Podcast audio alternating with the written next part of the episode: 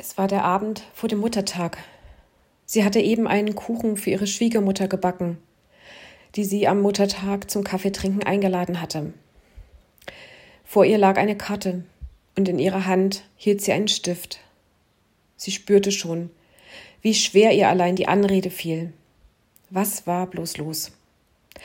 Sie überwand sich, einen Glückwunsch zum Muttertag zu formulieren und begann aufzuzählen, wofür sie und ihr Mann dankbar waren. Je mehr Worte sie auf die Karte schrieb, desto schwerer fiel es ihr. Schließlich legte sie den Stift beiseite. Es fühlte sich so unehrlich an, für etwas zu danken, wie sie es in jedem Jahr getan hatte. Weil ihrem Mann das Schreiben von Karten schwer fiel, hatte sie in den vielen Jahren ihrer Ehe selbstverständlich diese Aufgabe übernommen. Aber nun spürte sie, wie tief die Verletzungen, in ihr über den Gefühlsausbruch ihrer Schwiegermutter waren.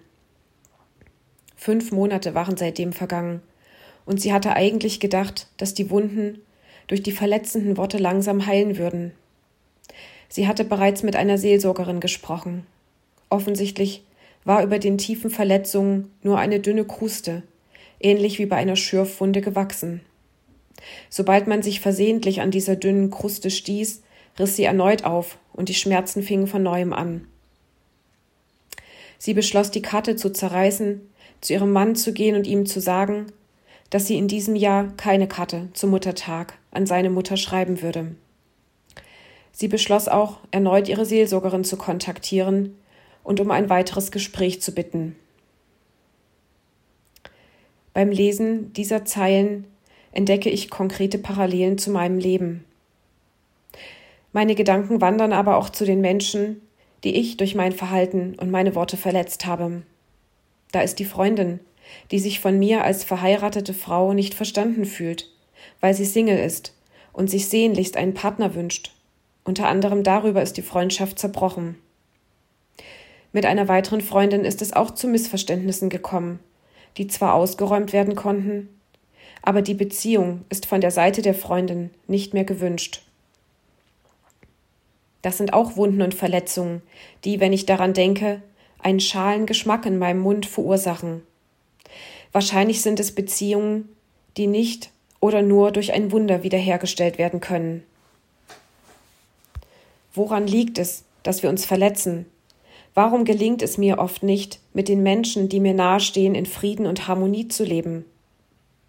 Ich könnte mir vorstellen, dass wir unsere Beziehungen oft mit unrealistischen Erwartungen überfrachten und damit überfordern.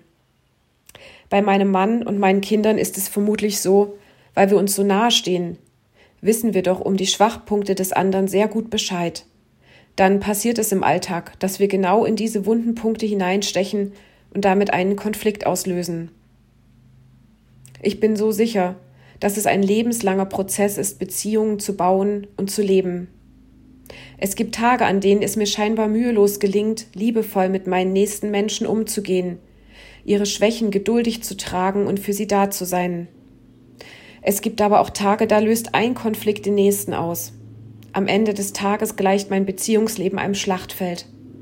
Ein verletzendes Wort hat das nächste nach sich gezogen. Traurig, verletzt oder enttäuscht zieht sich jeder in seinen Bereich zurück. Ich ermutige dich, dir die Verletzungen, die in dem Miteinander mit dir nahestehenden Menschen, Kollegen oder Mitschülern entstanden sind, bewusst zu machen.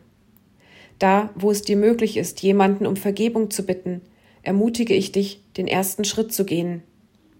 Da, wo du noch Zeit brauchst, ermutige ich dich, Gott dein Unvermögen auf die Person, mit der du einen Konflikt hast, zuzugehen, hinzulegen und ihn zu bitten, dir zu helfen, den Konflikt mit vielleicht der Hilfe eines vertrauten Menschen anzuschauen und beginnen zu lösen. Wenn du Rückfragen oder Anmerkungen zu meiner Alltagsperle hast, kannst du dich gern per E-Mail an kontakt@ichtes-radio.de wenden.